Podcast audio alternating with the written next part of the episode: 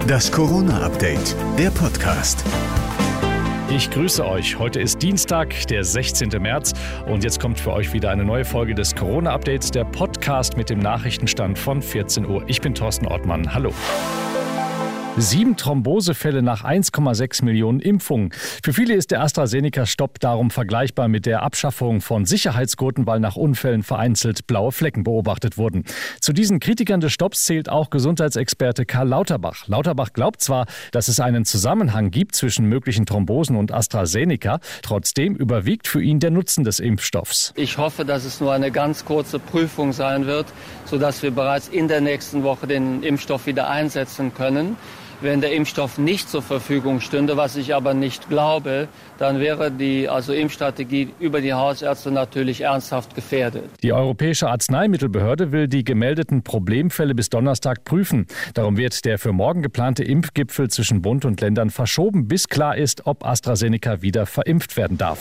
Auf Mallorca startet der Tourismus, an Nord- und Ostsee ist alles dicht. Finde den Fehler.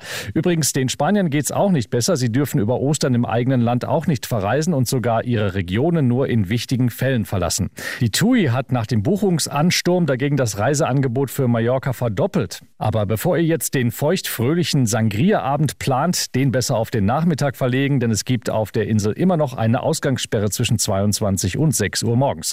Und Bayerns Ministerpräsident Söder hat heute eine Testpflicht für Mallorca-Rückkehrer ins Spiel gebracht. Wir hören sogar ja auch aus Mallorca heraus Sorge, ob da nicht ein zu großer Ansturm der Touristen kommt und ob sich damit ein Infektionsgeschehen dort dorthin und dann wieder verbreitend bei uns trägt. Was den Pfingst- und Sommerurlaub angeht, ist Söder dagegen optimistisch. Tja, da verblasst selbst ein Skandalinterview von Harry und Meghan. Was den Briten wirklich am Herzen liegt, ist die Frage, wann gibt's wieder Bier in den Pubs? Und viele können es offenbar gar nicht mehr erwarten. Laut Pandemieplan dürfen die Pubs ab 12. April wieder die Außengastronomie öffnen. Ja, und wer Glück hat, kriegt vielleicht im Herbst dann einen Platz. Ist nämlich schon alles ausgebucht. Na dann, cheers. Das war das Corona-Update vom 16. März. Noch mehr Hintergründe hört ihr wie immer auch in unserem Hintergrund-Podcast Corona. Und jetzt überall, wo es Podcasts gibt.